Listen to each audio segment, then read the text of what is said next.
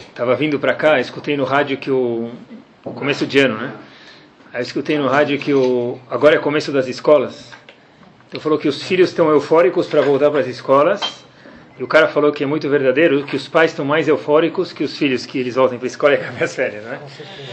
E, e hoje senti uma coisa interessante que está começando agora em Shiva Baruch Hashem de verdade é uma oportunidade. Eu adoro quando termina as férias, sempre falo para os alunos, mas eu gosto mais quando começa. E depois que para, a gente sente uma novidade.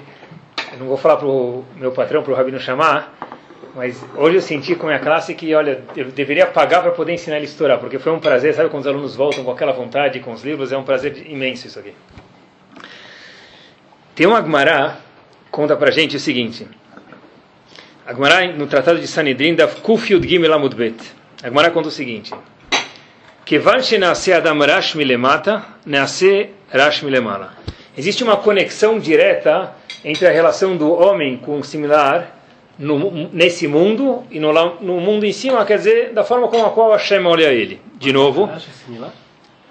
Vou explicar. Kevan shenase adam rash milemata, nasce rash milemala. Uma vez que o homem ele é pobre aqui embaixo, espiritualmente, lá em cima ele também é pobre. O que quer dizer isso? Rashi, que é o comentarista básico na Gemara, explica para a gente o seguinte conceito. O que quer dizer pobre? O que quer dizer que ele está pobre? Está devendo dinheiro, está com cartão de crédito estourado? Rashi diz para a gente o seguinte, não é isso. Sheyesh lo sonim ven ruach abriot no reayemno beadu ashesonim otom lemala. Toda pessoa que tem inimigos aqui embaixo, olha que interessante. Isso aqui é Rash, pobre. Ele tem inimigos, é uma pessoa pobre que as pessoas não gostam dele. Aí diz Rashi, essa pessoa a gente tem certeza que lá em cima também não gostam dele. Quer dizer, aqui existe um termômetro, uma forma de medir qual é a minha situação, qual é a nossa situação com a Kadosh Baruch Hu. Todo mundo quer saber, puxa, tem um, vai vir uma pessoa que entende de mistérios, vamos dizer que existe uma pessoa assim hoje em dia, né? Então, vamos, ele vai lá, ele mistérios, me conta o que, que tem nos mundos superiores, né? O que mais faz fama hoje é curso da Kabbalah pode ser com a Madonna, pode ser com quem for, Cabala, né? Pode ser música de reggae, é, é, precisa, eles precisam disso, coisas especiais, né? Então, Barmená. Então, isso que, porque as pessoas querem saber o que acontece lá em cima. A Gemara fala, olha, num aspecto a gente pode saber o que acontece lá em cima, Leavdil, né? Um bilhão de vezes com essa cabala, mas a Gemara fala pra gente, se as pessoas têm inimigos no Olamazé nesse mundo, é sabido que a Kadosh Baruch Hu também está de cara fechada com ele. E vice-versa, se a pessoa é bem vista lá em, aqui nesse mundo, se as pessoas gostam dele, então pode saber que não precisa perguntar para ninguém. Você próprio saiba, assim diz o Talmud, que Hashem gosta de você também. Diz o Gaon de Vilna o seguinte: Como que a pessoa sabe se ele quer comprar um pedaço de ouro, um anel? Ou diamante, como que ele vai fazer para analisar se ele é bom ou não? Se for 50 dólares, ele vai comprar. Se for 100, talvez ele compra. Mas se for mil, 5 mil, ele vai perguntar para alguém que entende de ouro. Se for uma coisa que é de diamante, como funciona? Mais ainda, vai perguntar para alguém que entende e que é próximo dele. Diz o Gra, como que eu sei o valor de uma pessoa? De ouro eu pergunto para um profissional. De diamante eu pergunto para um profissional de confiança. E como que eu sei qual é o valor de uma pessoa? Qualquer Yehudi, qualquer pessoa que seja. Diz o Gaon de Vilna o seguinte: Como que as pessoas veem ele? O Gaon de Vilna fala isso sobre um pasuk em Mishlei. O pasuk diz Adam lefi mehalelo. E a maioria dos comentaristas explica que a pessoa é o que ele elogia. Tudo que eu gosto, vê o que essa pessoa elogia na vida, assim eu sei quem ele é. O Gaon de Vilna diz o contrário. Vê o que as pessoas elogiam sobre ele, o que as pessoas dizem sobre ele, assim eu sei quem é a pessoa. Adam lefi mehalelo. Veja essa pessoa o que dizem sobre ele. Quer dizer, da mesma forma que eu quero saber quanto vale ouro, eu pergunto para alguém, diamante eu pergunto para alguém de confiança, quanto vale essa pessoa, qual é o valor dela, especialmente na forma ruhani espiritual. Vilna diz, pergunta para os amigos dele, para as pessoas próximas, o que, que eles têm a dizer sobre ele. Isso aqui é nada mais, nada menos que uma Mishnah famosa em Pirkei Avot. Peregimel Mishnah Yud.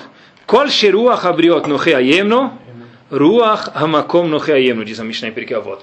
Todo mundo que a gente sabe que as pessoas gostam dele, então certeza absoluta que Hashem também gosta dele. Em outras palavras, é o seguinte: se eu quero saber se eu sou bem visto por Akadosh Baruchu? Muito simples. É só eu ver o que as pessoas têm a dizer sobre mim aqui embaixo. É claro que se uma pessoa ele é Mechaler Shabbat, as coisas, então não dá para nem, nem entra nesse termo, né? Não, pessoa eu... que é Mechaler Shabbat, não sei se a Mishnah está falando sobre isso, porque isso aqui é óbvio que Hashem está infelizmente não contente mas com ele. Mas a é Mechaler Shabbat é bem vista nos olhos dos outros porque ele ajuda. É, mesmo assim, um ele, sorriso, mesmo assim ainda está faltando bastante nele. As pessoas falam mas, mas, eu não sei se a Mishnah está falando sobre isso, eu procurei bastante ninguém fala, mas a Mishnah diz para a gente com certeza que uma pessoa que ele cuida das mitzvot, a gente ainda não sabe como que Hashem gosta dele. Talvez ele cuida e escorrega às vezes, mas como que a Hashem está me vendo? Depende de como as pessoas te veem. Se as pessoas gostam de você, saiba você que isso é um termômetro, isso é uma forma de medir que a Hashem também gosta de você. Assim está escrito. Pode cumprir o Shabat e... Também, por isso mesmo. Por isso que eu falei que precisa, a Mishnah diz pra gente, dois, e assim diz a Gemara, que precisa ver como as pessoas te olham, depois parece que você já cumpre a Torá. Agora é o seguinte, nas férias estava pensando, olha, eu queria uma coisa comigo mesmo, melhorar alguma me dá alguma virtude. Falei, o que, que me, me dá? Que virtude eu posso trabalhar sobre mim nas férias? Então, eu falei, olha, sabe o que? Eu lembrei dessa Mishnah e falei, olha, como que eu posso fazer para as pessoas gostarem de ficar perto de mim? Está escrito, se as pessoas gostam de mim, Hashem gosta de mim. O que, que eu preciso fazer para as pessoas gostarem de mim? Então eu pensei em um ponto, talvez tenha algumas coisas, mas eu pensei em um ponto existe no Sefer Bereshit três encontros que foram emocionantes, se a gente olhar, no Sefer Bereshit só. E os três acontecem com Yaakov. Olha que interessante, não sei se é coincidência. Yaakov, quando vai se encontrar com seu irmão Esav, aquela guerra que teve. Yaakov se preparou para uma batalha. Yaakov vai se encontrar depois com o faraó, depois que ele descobre que Yosef estava no Egito.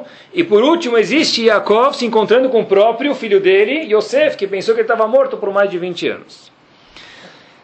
Um desses encontros é Yaakov de novo com Paró. A gente só vai falar sobre esse. Quando Yaakov foi se encontrar com Paró, Paró era o chefe do Egito, Paró o presidente dos Estados Unidos, transpondo para os nossos dias, ele foi se encontrar com Yaakov.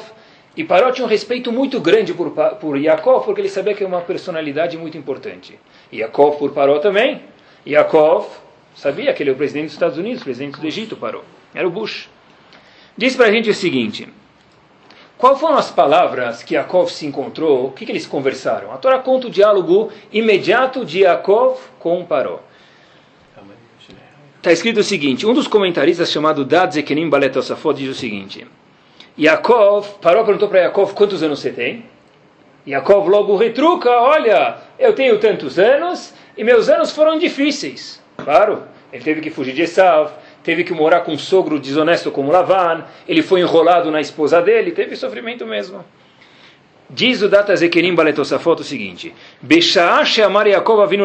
me'at veraim, no momento que Yaakov falou para Paró, meus anos foram horríveis, foram ruins, e é verdade, ninguém pode discutir isso, Amar akadosh baruchu, Hashem respondeu para ele de imediato, Ani melateticha me Esav velavan, olha, eu te protegi de Esav, eu te protegi de Lavan, tua, tua filha Diná foi sequestrada, eu te devolvi ela. Yosef, teu filho, você pensou que morreu, eu te devolvi ele. Você está reclamando para Paró? Você fala que tua vida foi ruim? Paró te pergunta quantos anos você tem. Você fala, olha, sabe, minha vida, passei uma vida muito difícil. Diz Hashem para Yaakov, Chayecha, eu juro, diz Hashem, Shekeminiana tevot sheyesh min vayomer paro ad bime megurai, kach. Assim está escrito. Dessas palavras que você falou, você vai perder por cada palavra um ano de vida. O que quer dizer isso? Yitzhak viveu 180 anos. Yaakov, filho de Yitzhak, viveu 147 anos. Por que ele perdeu 33, que são 147 para 180? Porque ele reclamou em 33 palavras. Assim está escrito.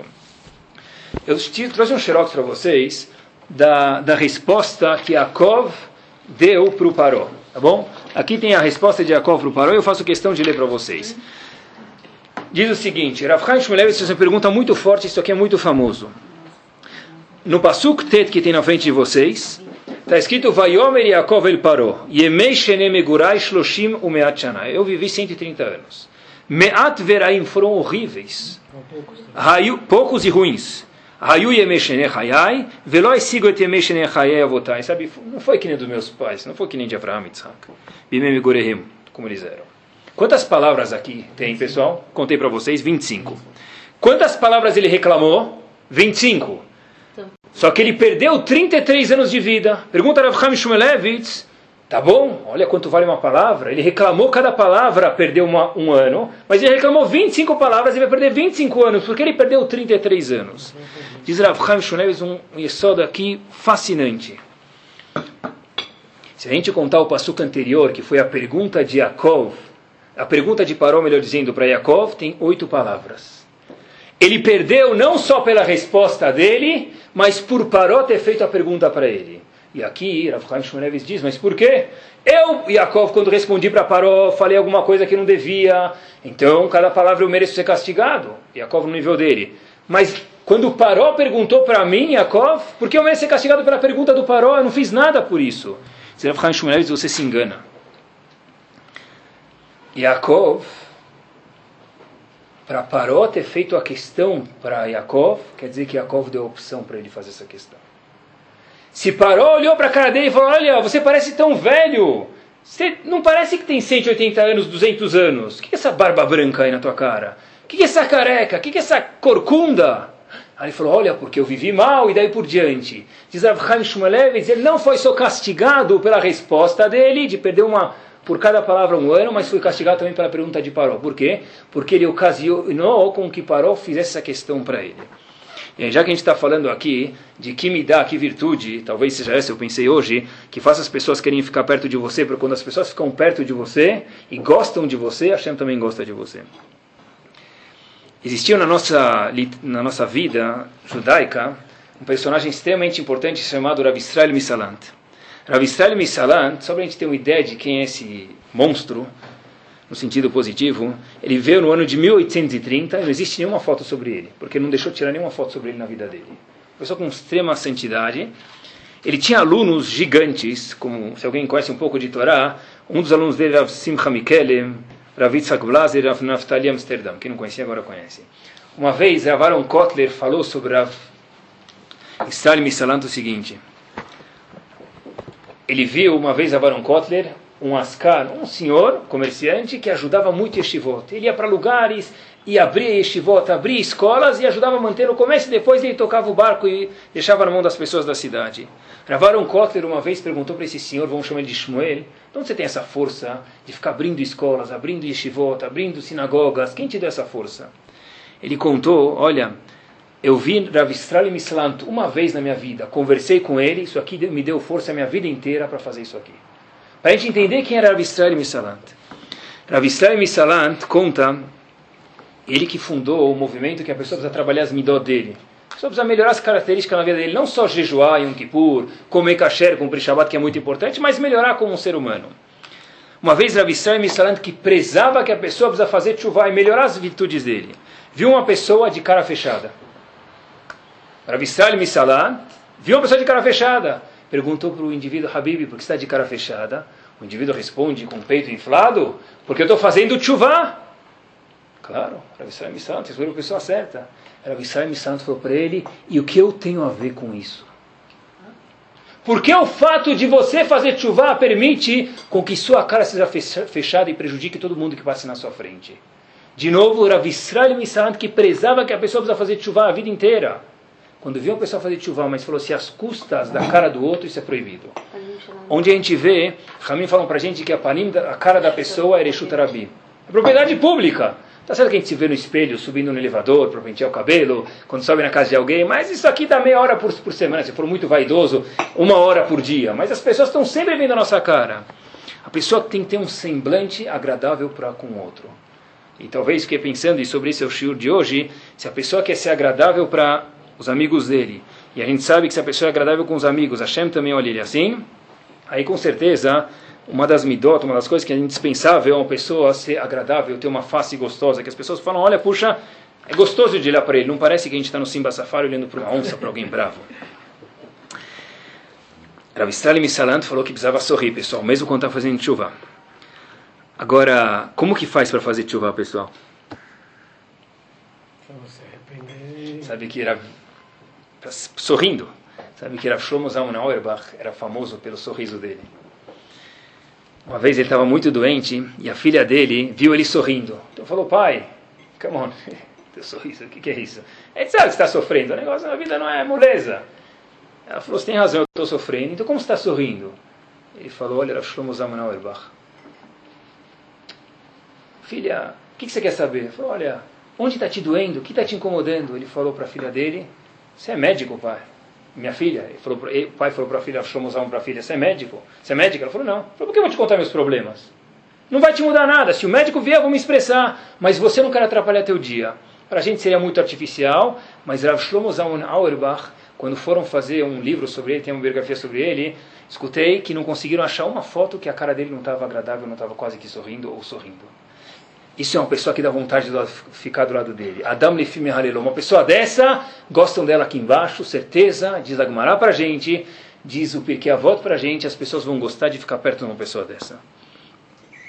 Ah, mas a vida não é que nem sentar na gelatina, não é moleza. Sentar na gelatina com a limonada. Isso é gostoso, mas a vida não é assim. Como que dá para sorrir, pessoal? Rav Chaim Shmulevitz fala o seguinte, por que eu vou sorrir? Tem problemas de conta, tem problemas em casa, tem, como que a pessoa sorri? De shalom, bai, talvez, de rinu, como que a pessoa sorri? Tem violência na rua. Por que a pessoa precisa sorrir? Mesmo, mesmo Rav Chaim Shmulevitz falou o seguinte, Avram Avinu pulou no fogo num momento e foi salvo de Nimrod. Nimrod era o chefe da Avodazará. Avraham Avinu pulou no fogo, falou: Olha, eu vou provar para vocês que essa idolatria é, é tudo uma besteira.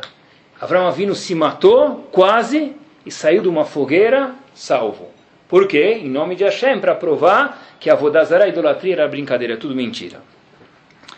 Avraham Avinu logo diz, depois que ele sai desse fogo, Olha, Deus, eu estou com medo. Talvez eu receba minha recompensa nesse mundo porque eu saí vivo dessa fogueira. Aí Hashem falou para ele: Não se preocupe, Avram Avinu. Você vai ganhar teu Lamabá. Rav Chaim Shonevitz pergunta: Por que, que ele pulou na fogueira? Para ir contra o quê? A idolatria. Para mostrar que quem é verdade? Hashem. E como, qual a lógica de Avram Avinu questionar: Olha, talvez eu perdi meus méritos através de sair intacto dessa fogueira e perdi meu Lamabá. Ele, ele pulou ele na fogueira, mas ele pulou em nome de Hashem. Ele devia ganhar triplo bônus lá em cima. Qual é a família, qual a lógica de, de Avram Avinu? Falou, estou com medo que eu perdi meus bônus lá em cima. Por que ele talvez perderia os bônus? Rav Shmulevitz fala porque ele está vivo. O fato da pessoa estar tá viva nesse mundo é o maior resto de Hashem. Mesmo que ele pulou lá em cima, pulou na fogueira, para quê? Em nome de Hashem, para fazer do Hashem, talvez foi descontado. Descontado por quê? Porque Hashem me deixou vivo.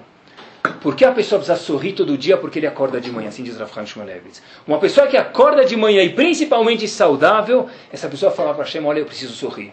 O espelho, eu para o espelho o espelho para mim de volta. O fato de estar vivo, diz Rav Chaim Shmulevitz, vale a pena repetir, é um fato de satisfação que a pessoa tenha um grande sorriso. E Rav Chaim Shmulevitz fala uma coisa fascinante, que é um rido gigante, nunca tinha visto isso. A Gemara fala para a gente um, uma regra, não existe mérito nesse mundo. Ou seja, toda mitzvah que a pessoa fazer, é impossível ganhar os méritos nesse mundo. Porque não dá, porque a mitzvah vale bilhões e eu não posso te pagar com centavos. Nesse mundo não dá para te pagar por uma mitzvah que a gente faça. Rav Chaim Shmulevitz, do Talmud, Rav Chaim Shmulevitz diz que existe uma exceção. Qual a exceção? Veu achaim atzmam ki gadol asher achaim meod. Rav Chaim Shmulevitz diz que existe um pagamento que a Hashem pode pagar para a pessoa nesse mundo. O que? A própria vida da pessoa.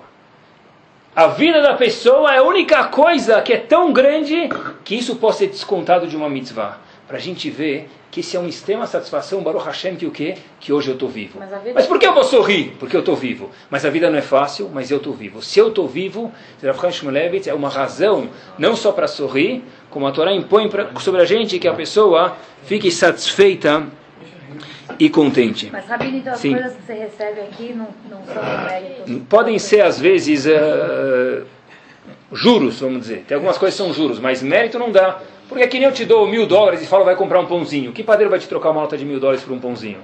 Um mitzvah vale longe de mil dólares. Tudo nesse mundo vale no máximo um pãozinho. Mas a única coisa que pode ser trocada é a vida. Zerav Chaim Shmulevitz para a gente ver o valor da vida e o prazer que a pessoa tem, a satisfação de estar viva. Quanto vale os olhos da pessoa, pessoal? Fato de poder ver. Pergunta a vocês uma pessoa que lá além não está doente e falam para ele, olha, você vai ter que dar todo o teu dinheiro que você tem que você guardou em 60 anos e vender tua casa, mudar uma casa menor para não ficar cego. Ele vai vender ou não vai vender?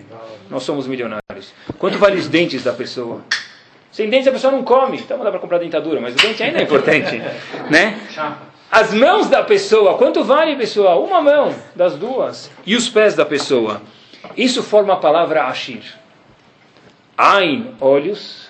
Shin, Shen, dentes. Yud, Yadai, mãos. Iresh, Raglaim. Ashir quer dizer rico. Quem é rico de verdade? Ashir, rico, aquele que tem Ain, mão, olhos, Shen, dentes. Yud, mão. Regel, Raglaim. Todo mundo é rico de verdade. Pessoa que tem saúde. Quanto uma pessoa paga para viver mais alguns meses? Uma pessoa lá que está com uma doença grave, ele é capaz de fazer três, quatro cirurgias graves em um ano para viver mais um ano. Diz Rav é isso mesmo. Hashem nos deu um presente à vida e por isso que a gente tem que estar tá sorrindo. Por isso que a pessoa precisa se conscientizar e falar, uh, Baruch Hashem, as pessoas vão gostar assim de mim, assim a Kadosh Baruch vai gostar de mim também. Uma pessoa que tinha certeza absoluta que ia estar com um visto infinito no Olam. Quem era? Moshe Rabbeinu. O Midrash conta pra gente que Moshe Rabbeinu sabia que ele não ia entrar em Israel, vocês têm razão, mas que o visto dele estava liberado para entrar no Olam. Então, se toda a finalidade, Moshe Rabbeinu melhor que ninguém sabia disso, do homem ficar nesse mundo é para chegar no Olam Moshe Rabbeinu ganhou o visto do Olam o que, que ele quer? Tchau. Pendurar as botas e salam aleikum. Não é isso? Tá bom. Só que é mentira isso. Se a gente olhar no Sefer Torah no Midrash, o Midrash conta que Moshe Rabbeinu brigou com Hashem literalmente, com respeito, para poder ficar vivo. Mas por que ele brigou? Se todo o ponto desse mundo é para chegar no Lamabá, ele já chegou lá, Hashem falou para ele, você está no Lamabá, Habib, na primeira fileira na cativa. Porque Moshe Rabbeinu entendeu que o maior valor que existe, uma coisa mais preciosa que existe no mundo é o que? A vida. Claro que a vida de Moshe Rabbeinu era só para cumprir mitzvot. Mas Moshe Rabbeinu entendeu isso e ele falou, mesmo que eu estou no Lamabá, Hashem, por favor, segura mais uns minutos, mais um minuto, mais meio dia, me deixa ver mais um pouco. E se a gente está vivo, Baruch Hashem, a gente merece a gratidão de sorrir para Kadosh Baruch Então, então a vida nesse mundo vale mais que o Lamabá. A vida nesse mundo vale uma briga pelo Lamabá, assim disse Moshe Rabbeinu. Moshe Rabbeinu brigou. Moshe Rabbeinu falou, só para você ter uma ideia, assim diz o Midrash, me deixa ficar como um cachorro mais um pouco nesse mundo, para viver e não chegar agora no Lamabá. Só para a gente ter uma ideia, o que, que é poder viver, o mérito de poder viver. É claro que, de novo, a vida de Moshe Rabbeinu não era para ir na churrascaria só tomar cerveja no domingo, era para viver cumprindo o Torá. Mas, pessoal, olha que presente que a Kadosh Baruch deu para a gente poder viver. E eu vi uma pessoa que não estava com tanta saúde, faz algum tempo atrás, e ela falou a seguinte frase para mim, por veio esse senhor. Você não sabe quanto eu ia pagar, Rabino, para ter a saúde que eu tinha há um mês atrás hoje. E se nós temos, Yahoo, a gente não precisa esperar o Loreno ficar doente para depois, ah, curei. A Kadosh Baruch te dá refó todo dia. Isso é a maior razão que existe no mundo. Para agora a pessoa parar, onde tiver, olha, eu vou dar um sorriso. É mesmo fazer um exercício, pessoal. Sorrir não é fácil, é uma das avodot. A pessoa precisa fazer isso. Sabe que tem pessoas, me permitam, pode sorrir. Tem pessoas que tem uma cara de banana amassada. Me desculpa, não sei se o termo é certo é esse, mas parece que. Eu lembro na minha época tinha banana amassada com canela, com açúcar, era gostoso. Mas tem aquelas. Sabe que tem gente que tem medo de contar uma piada para ele. Ele acha que ficando sério ele está impondo. Tá, eu estou sério. Uma pessoa de Torá tem que estar tá séria. Rav Israel Missalant falou séria, mas não mal-humorada. Isso que Rav Israel o mestre da Tshuva, ensinou isso para gente, pessoal. Tem pessoas que dá medo de dar um sorriso para ele, sabe? Puxa, será que ele vai achar que eu estou rindo da cara dele? Qual o problema? A pessoa que não sabe sorrir, ele que está doente, não quem está sorrindo. Quando você vê alguém sorrindo, o que, que você fala? Ou ele está louco, ou ele está no rádio no trânsito. Ele escutou uma piada legal. Ele não pode estar tá sorrindo porque ele está vivo, senão ele é louco. Vou indicar um psiquiatra para ele. Isso está errado. O fato Be'etzem de estar tá vivo, isso aqui já é uma alegria total. Sabe que a pessoa tem que estar, tá, puxa, hoje é terça-feira, graças a Deus estou vivo mais uma semana. Segunda-feira eu sei, o Garfield diz que é muito difícil estar vivo, tá, tá sorrindo. Mas terça, quarta, que legal! O Shabbat de novo. Peraí, você está aqui de novo o Shabbat, você é Ashir, você é rico. Ain, Shen, Yadaim, Raglaim, você está vivo, você está andando, isso é felicidade. Eu vi uma história monumental, pessoal. Sexta dá para sorrir, né? Todo... Depende, era o Shabbat, quantos filhos você tem, né? mas tem que sorrir, pessoal. Mas olha, sabe que Rav Yohanan Wasserman foi o maior, maior aluno que o Hafetz Haim tinha. Já contei para vocês? Tá? Não é o maior aluno que ele era muito inteligente. Fora isso, ele estava grudado com o Hafetz Haim, andava de mão com mão. Rav Yohanan Wasserman é uma pessoa que, se olhar a foto dele, saber que ele é um do Havetz Haim, já inspira, sabe, grandeza, respeito. É um do Havetz Haim, é outra coisa. Ele foi Rosh Shiva de Baranovich, é um lugar, de uma Shiva. Uma vez os alunos dele, ele é nas férias dessa história, os alunos dele estavam andando com ele, ver o Hanan Wasserman na baixa pegar uma coisa que parecia uma caixa de fósforo, pior do que tudo vazia. Os alunos falaram, puxa, olha que derecheret, ele quer, passa pela cidade, não deixar sujeira. Mais para frente ele pega outra caixa. E chega a Hanan Wasserman para os alunos, olha, quem tiver uma caixa de fósforos, por favor, vazia dela para mim. Ninguém entendeu, mas ninguém pergunta para o Hanan Wasserman, você está pegando caixa de fósforo. Olha que história, pessoal. Rav Yochanan Wasserman tem um livro muito famoso chamado Kovet Shiurim sobre Masechet Evamot, sobre um tratado do Talmud. Ele estava dando, um dos shiurim que está escrito lá, ele estava dando, e tinha mais de 100 alunos na sala. Havia um aluno chamado Berush, não Berut, mas Berush, esqueceu de anotar o nome, porque essa é a história verídica. E Rav Yochanan Wasserman para o shiur, imagina para ele parar, tira uma sacolinha assim do pão de açúcar e dá para esse Berush. E a sacolinha estava cheia de caixas de fósforo. O menino entra, pega, falará muito obrigado e sai. Rav Hanan Wasserman falou uma frase antes de continuar o shiur. Estão vendo, meus alunos? Olha como é fácil dar um sorriso na boca de um Yehudi. Rav Hanan Wasserman coletando caixas de fósforo vazias, que acho que um lixeiro teria vergonha de fazer isso. Para quê? Para alegrar um aluno que vem no meio do shiur. Está aqui a sacolinha com caixa de fósforos que ele co co coletava, porque esse é o hobby dele. O Hanan Wasserman disse, olha como é fácil fazer uma pessoa contente. E quanto às vezes eu me pergunto, quanto que eu posso... A gente adora, pessoal, a vida das pessoas.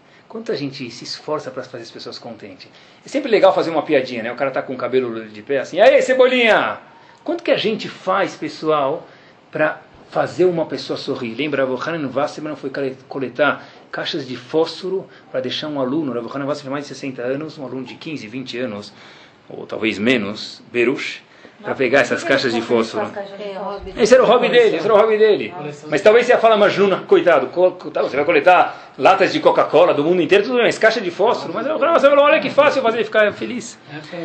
Sabe que, olha só pessoal, onde até onde vai deixar as pessoas felizes. Sabe que tiveram duas pessoas que muito queriam para Israel e nunca conseguiram. Quem são as duas? Moshe Rabbeinu e quem mais? Gaon de Vilna. Queriam muito ir para Israel, nunca conseguiram. Gaon de Vilna acharam que achava que ia conseguir ir para Israel. Gaon de Vilna, no caminho, antes de ir para Israel, deixou uma carta. Eu faço questão de ler uma linha dessa carta. Ele deixou uma carta para a esposa e para a mãe dele. Leimi, disse o Gaon de Vilna, pessoal, para a mãe dele, olha até onde vai, em Bakashati, tem um pedido. Sheye Shalom Benechem, que tenha paz entre você e minha esposa, quer dizer, sogra e nora. Ish etreutat samach bidvarim, cuidado para não brigarem, naquela época existia isso, pessoal, que você, sogra, minha mãe, Gaon de Vilna, Habibi, Gaon de Vilna, a gente não entende que essa pessoa, um gigante, um pico do Everest. Quiser mitzvah gdolá, isso é uma mitzvah gdolá, deixa outra pessoa contente, inclusive a sogra e a nora, vice-versa. Kol al kol adam. Pessoal, olha até onde vai, eu preciso deixar alguém contente. Eu não sei se a gente precisa começar por aí, sogra e nora. Mas, pessoal, olha quanto a gente pode deixar alguém contente. E se eu deixar alguém contente, as pessoas vão querer ficar do meu lado e a Shem vai gostar de mim também. Gaon de Vilna, mais uma vez. Sabe que uma vez, olha até onde vai, mais uma, me permitam. Aqui a gente não tem ideia. Era Shlomo Zalman Auerbach viveu faz pouco tempo atrás, faleceu faz quase pouco tempo, pouquíssimo tempo atrás. Talvez é uma pessoa que a gente possa se relacionar melhor. Israel viveu há pouquíssimo tempo atrás e faleceu. Uma vez um menino, um pai veio com um menino, eu acho que é a maioria, alguns faradim, poucos, mas eles costumam cortar cabelo, chama upsharing pois tentam praticar essa palavra, com três anos de idade. Esperam três anos o menino para depois cortar cabelo. Algumas pessoas têm costume, os faradim chamam de halak, isso, alguns que fazem. Olha que interessante. Ele pediu, e quando se faz isso, se leva esse, essa criança para os rabanim importantes cortarem o cabelo dele. Esse é o costume que algumas pessoas têm. Então, para Shlomo Zalman já estava velho, história aconteceu. Um pai falou, olha, pediu, posso tirar uma foto, cortar e tirar uma foto com seu pai? Ele falou, olha, meu pai está velho, não... era o Shlomonzão na hora, falou, escuta que tem alguém na porta. E fala, quem é? Falou, olha pai, é um, não tem pergunta nenhuma, ele só veio cortar cabelo. Falou, por favor, deixe ele entrar na cama. Tá bom, ele veio, cortou o cabelo, tirou uma foto do Shlomonzão foi embora. De repente, o Shlomonzão está muito fraco, um dia esse senhor encontra ele na rua e fala, Rav, tem que ter audácia, mas ele falou para o Rav, a foto que eu tirei queimou. Posso voltar de novo tirar foto na sua casa? Rav falou, claro, vem em casa. Quando ele foi, Rav saiu da cama, colocou o chapéu e o fraque. Aquela roupa de Rosh Hashanah. Perguntaram para ele por quê. Falou, Olha, é tão fácil dar um sorriso para uma pessoa, por que não? Não só ficar contente, pessoal, como fazer outro Yehudi ficar contente. Esse que a gente está vendo hoje à noite. Yehudi gosta de reclamar, parece. De... Todo mundo gosta, mas talvez o Yehudi tenha uma tendência, né? Tá no sangue. Ele chega, o... Qual que é a nossa fonte de sustento no deserto? Como a gente comia, todo mundo sabe. O man, man baboker, man baerev. Né? Todo dia, custa não aguentava mais. Então eles reclamavam do man. E o Pasuk diz para a gente em Parashat Balotecha, Perek Yudalef, Pasuk Vav. Ve'ata, com Ain, agora, Nafshena Yevesha, En Kol Biltelamanenenu. A gente não tem maná. O que a gente tem aqui? A gente só tem man. Hashtag não tem nada. A gente não aguenta mais esse man, Hashem. Troca, dá pra gente carne. Apesar que o man tinha gosto de tudo, eles reclamaram. Mas olha o que, que eles falaram. Enkol. O que quer dizer enkol? A gente não tem nada. É mentira, eles não têm man. Não é não tem nada. Por que o Passuco fala Enkol biltelamanenenu? A gente não tem nada, só, só humano. Não, peraí, se só não tem humano, não é que você não tem nada. Diz Rosh Vaditel, Rav Gifter, Zecher Tzad Vekadosh Ibrahá o seguinte. Ele fala muito em pouquíssimas palavras. Quem dar ele estava? A pessoa que quer tudo na vida é, o normal. Sheim loya sigmevukashó. Se a pessoa não encontrar o que ele quer, Hine kol inoklum. O que ele tem, o que ele fala, eu não tenho nada. Não é que me falta um Mercedes blindado. Tudo bem. Razito, sei que ele falta para ele, sente que, coitado, ele não consegue ver sem isso, mas pelo menos tudo bem. Eu não tenho nada porque não tenho Mercedes blindado. Foi isso que o pessoal do deserto disse assim, diz Rav Gifter. E está tá claro no Passuk, em Kol, a gente não tem nada, mas é mentira, Habib, você não tem mana, reclama. Eu não tenho nada. É porque a pessoa que quer ter, ter, ter, ele não tem nada e nunca vai sorrir porque nunca vai estar satisfeito. Nas férias, eu fui ficar algumas semanas e levei, falo para vocês, que comida kasher e Baruch Hashem, os filhos, tinha que levar um pequeno caminhãozinho, um baúzinho, para Tibá, onde eu fui passar as férias. Né? A herói da, da história, minha esposa, não sei porque não fiz nada. Mas, é freezer, né? E o cara carregou, o, cara, o caminhoneiro, você tem razão, eu não. E aí, freezer, e daí por todo diante. Quanto que a gente já levou para ficar lá? E Baruch passei Shabbat, levar terno, e passei, e daí por diante. Quanto que sobrou na minha casa ainda? Nada. Dá para ir para oito férias, uma para cada lugar, levar caminhão. Eu falei, puxa, se a gente for fazer um inventário das coisas que a gente tem, tem coisas que ele nem lembra, mas tem sapato lá que ele tem vergonha de jogar fora porque está guardando, ele nem lembra mais que tem. Terno, gravata, e não tem lembra que tem. Quanta coisa a gente tem, pessoal. Né? As mulheres ainda, se for fazer ptihat errado, abrir o negócio, vai dar 100 mil dólares, né? Você vai abrir o jardim, né? Ptihat errado, quanto que vale abrir sapato? Então, pessoal, olha, e se a gente for ver mais ainda, pessoal, não só em coisas materiais, mas fazer um inventário de verdade. Se a pessoa pegar, meia hora não vai ser suficiente, só para escrever num papel. Não escreve nem quantas roupas, só escreve roupa, sapato. Baruch Hashem, a gente tem amigos. De verdade, tem que pensar sobre isso. Família, comunidade. A pessoa quer ir numa sinagoga aqui, ele pode ir. Temos a falar, eu quero, eu quero ir rezar com o Minyan. Ah, hoje não tem Minyan. Não existe isso. Baruch Hashem tem Minyan todo dia. Nós somos milionários. É só a pessoa querer enxergar do jeito certo. E por isso a pessoa precisa ficar contente. Olha como nós somos milionários. Estava uma vez, tinha um funcionário que veio na Yeshiva. Eu não gosto de ir pro, assim, pro desprezo, para a gente se achar bem, para a catástrofe, para a gente se achar bem, mas é bom saber que isso existe. Tinha um funcionário da Yeshiva e estava falando, não sei o que estava falando lá o funcionário. Aí eu falei, olha, se brincando, né? Se você jogar na loto e ganhar, não esquece da minha comissão, né? Quer dividir com o Rabino. Aí ela falou assim para mim, Rabino, jogar na lota? Eu falei, é aquele negocinho de seis números, tal, Mega Sena. Aí eu sei que é Rabino, mas eu não posso jogar. Eu falei, por quê? Né? Tua religião não permite uma coisa? Ele falou, não, eu não tenho uns 50 a mais para poder gastar jogar na Mega Sena. Nós somos axirim, nós somos bilionários. Tá certo que a gente não tem enquanto a gente queria ter, porque isso ninguém nunca tem na vida. Nem o maior banqueiro, o Bill Gates também não tem o que ele queria ter. Porque ele sempre quer ter mais. Bill Gates é mais pobre que a gente. Porque quem tem 100 quer ter mais 100. Quem tem 50 é bilhões quer ter mais 50 bilhões. Ele é mais pobre do que eu. Tem mais do que ele. Pessoal, mas a pessoa que sempre quer ter mais, a Tava não termina nunca. Mas não é está dizendo que tem que se contentar. É mais do que isso, é saber que a gente está feliz, que a gente tem vida, Baruch Hashem, que a gente tem saúde, que a gente tem que se contentar com a gente tem com a família, com, com a sinagoga, com a comunidade. A gente tem tanta coisa, Baruch Hashem. Sabe que eu vi, olha que interessante, eu vi uma ilustração. Teve um artigo, saiu faz tempo, e como eu falei para vocês, aqui no Shur nada se perde, tudo se transforma num Shur.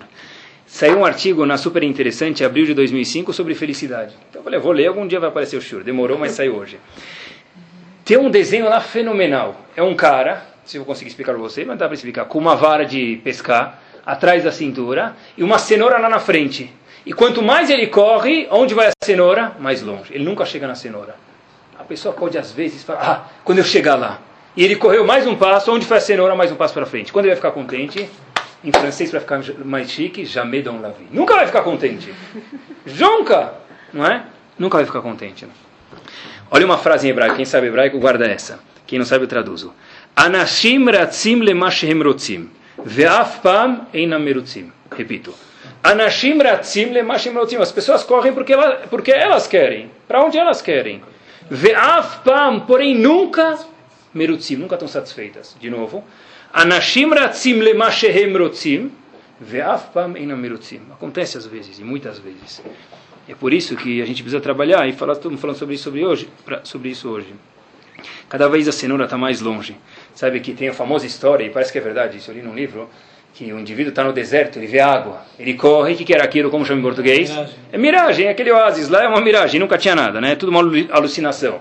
Quem te fala para o cara, cai na real. O Shem fala para a gente a mesma coisa, Habibi. Tem gente que vive a vida inteira no deserto, assim, oh, o carro do outro passa, uh, ele pensa, vai pegar assim e não consegue. Está né? sempre chegando na água, mas nunca, nunca tem, é uma alucinação. A Shem fala para a gente, olha, cai na real.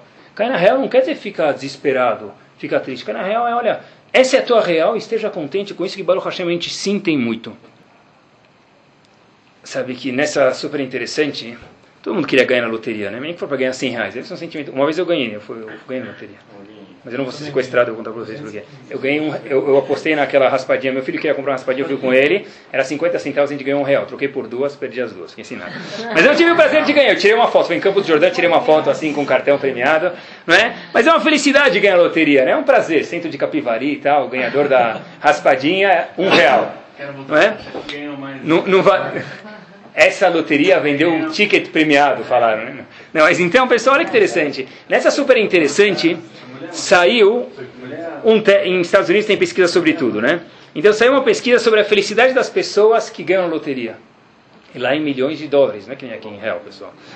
Está escrito que essa quase todo mundo, tá? Mais de 90%, a satisfação, a alegria, o prazer, o iuhu, oho, o veismir, que for, quanto tempo dura isso? Dois a três meses. Depois de dois ou três meses, a satisfação, não sei como se mede isso, volta ao mesmo nível de antes.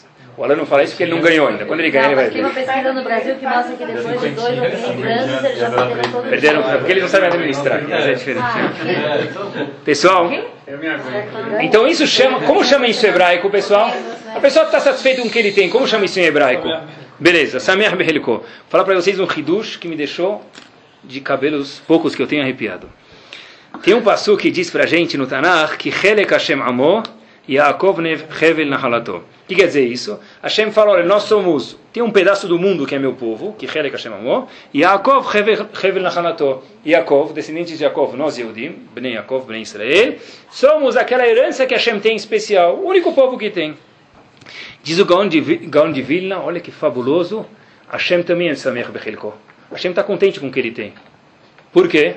O mundo inteiro, qual a porcentagem de Eudim no mundo? 0, menos, menos que meio por cento, né?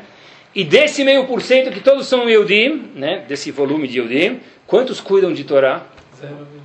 Menos que 5%. Menos que 5%. Tá? Sem Israel, dá menos que, dá, Israel não dá 10%. Não, tem uma ideia. Tá? Não dá 10%. Depois, tá? Tem uma pesquisa. Só para a gente ter uma ideia, pessoal, Hashem disse que Helek Hashem amou Yaakov Reven Achalato.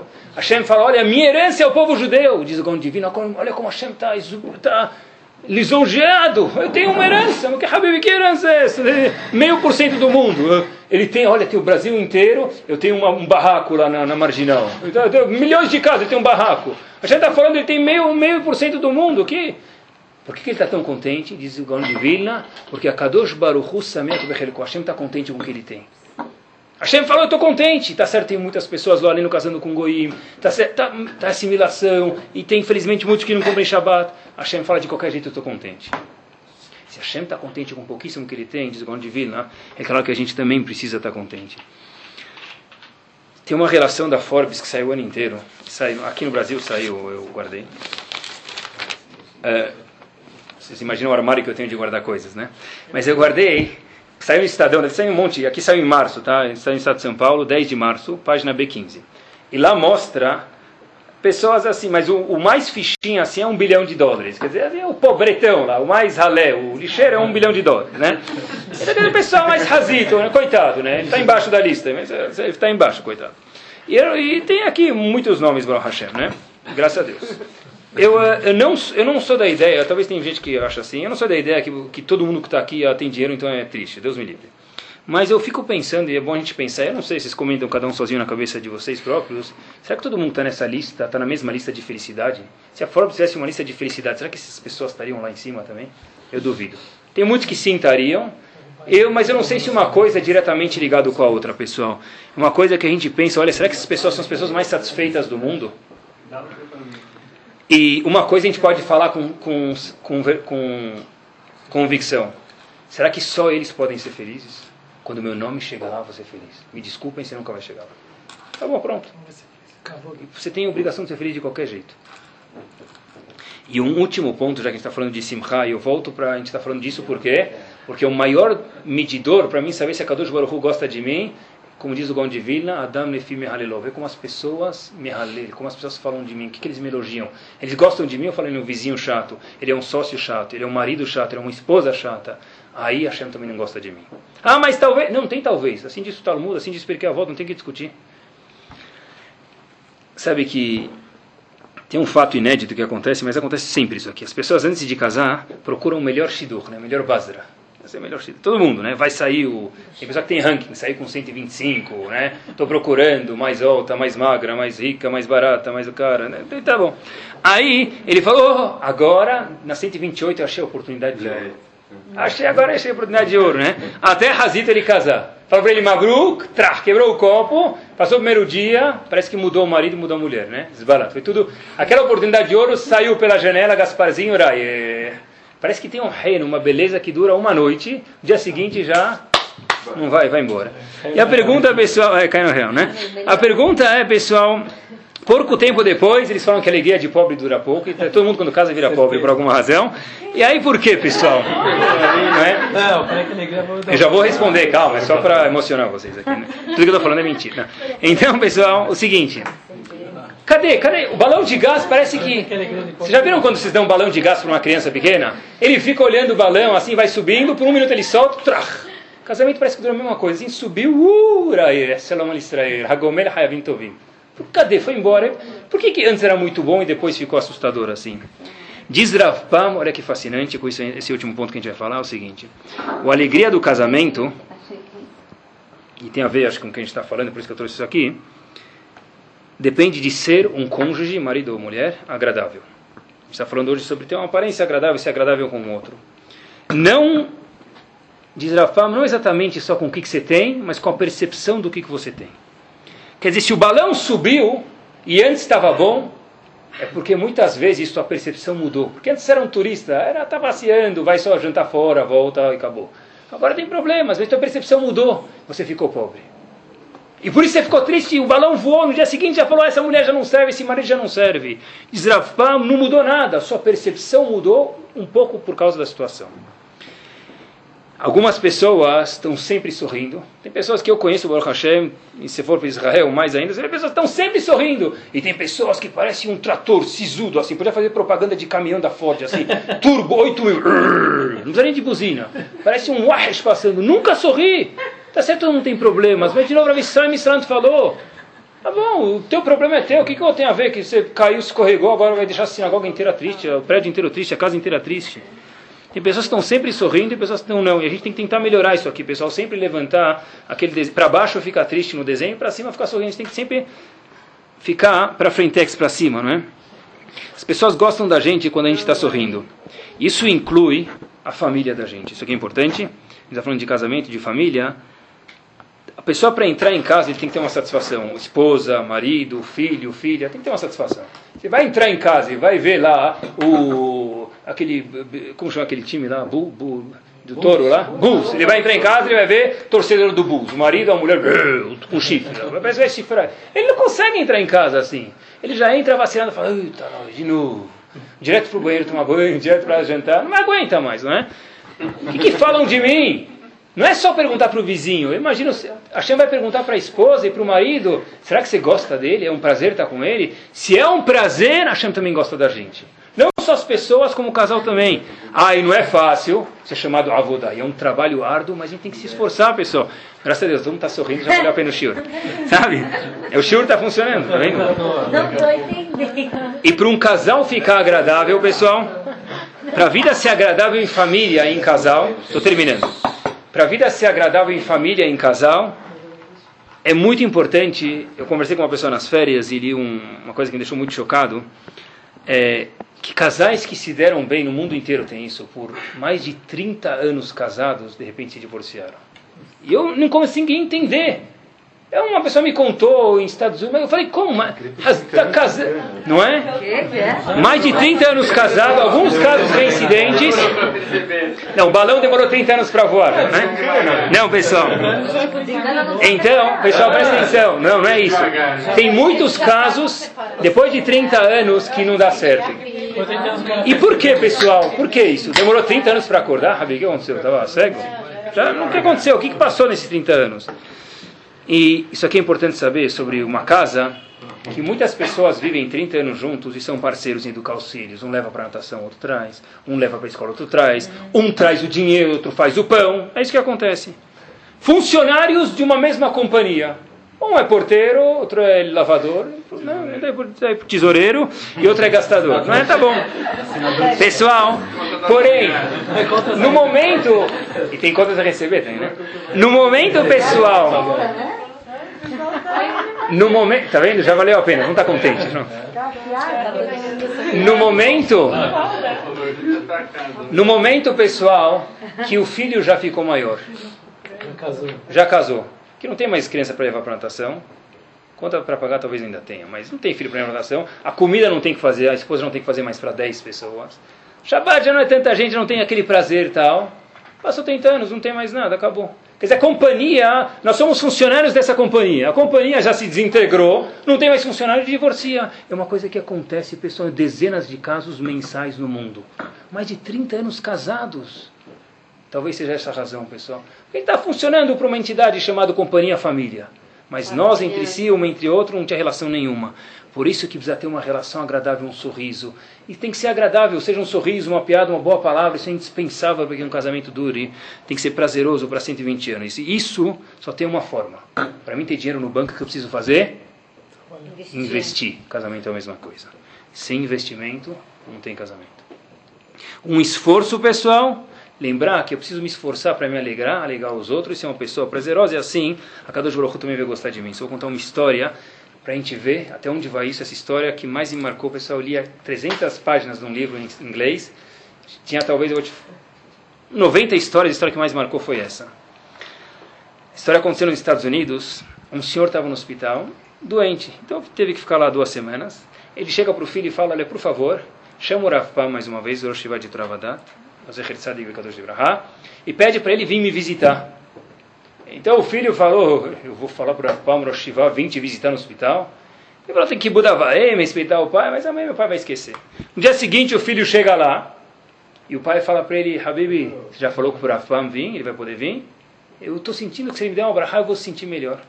Puxa, aí o aluno, ele era um aluno de Toravadat, quer dizer, ele foi aluno de Etorafá, mas ele está com vergonha. Então ele bate na porta, sabe, antes de bater na porta, você pensa 46 vezes se vai bater e bate daquele jeito assim, tremido. Ele bate na porta do escritório do Rafam, fala, Rav, eu... Uh, aí sai. Precisava que você pudesse visitar meu pai no hospital. Uh, sabe o que? Porque ele, ele pediu. E esse hospital existe em Nova York ainda, é Downstate Medical Hospital. Downstate quer dizer fora da onde do perímetro, vamos dizer, no subúrbio, vamos dizer assim.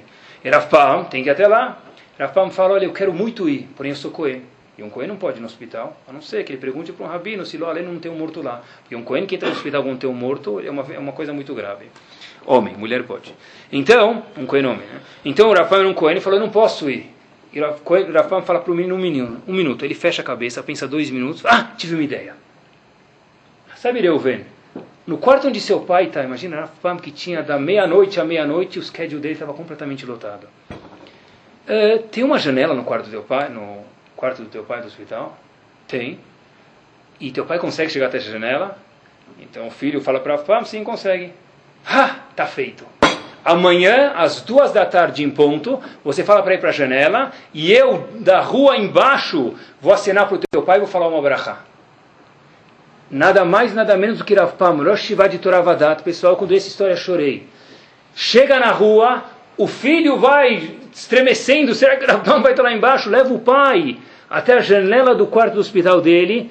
Rav Pam olha a cena duas vezes, dá um sorriso e fala uma brachá para ele, olha, que você tenha refuah shlema, meu querido. E volta para o escritório dele. Porque Rafam entendia quanto importante é ficar contente, quanto é importante deixar uma pessoa contente.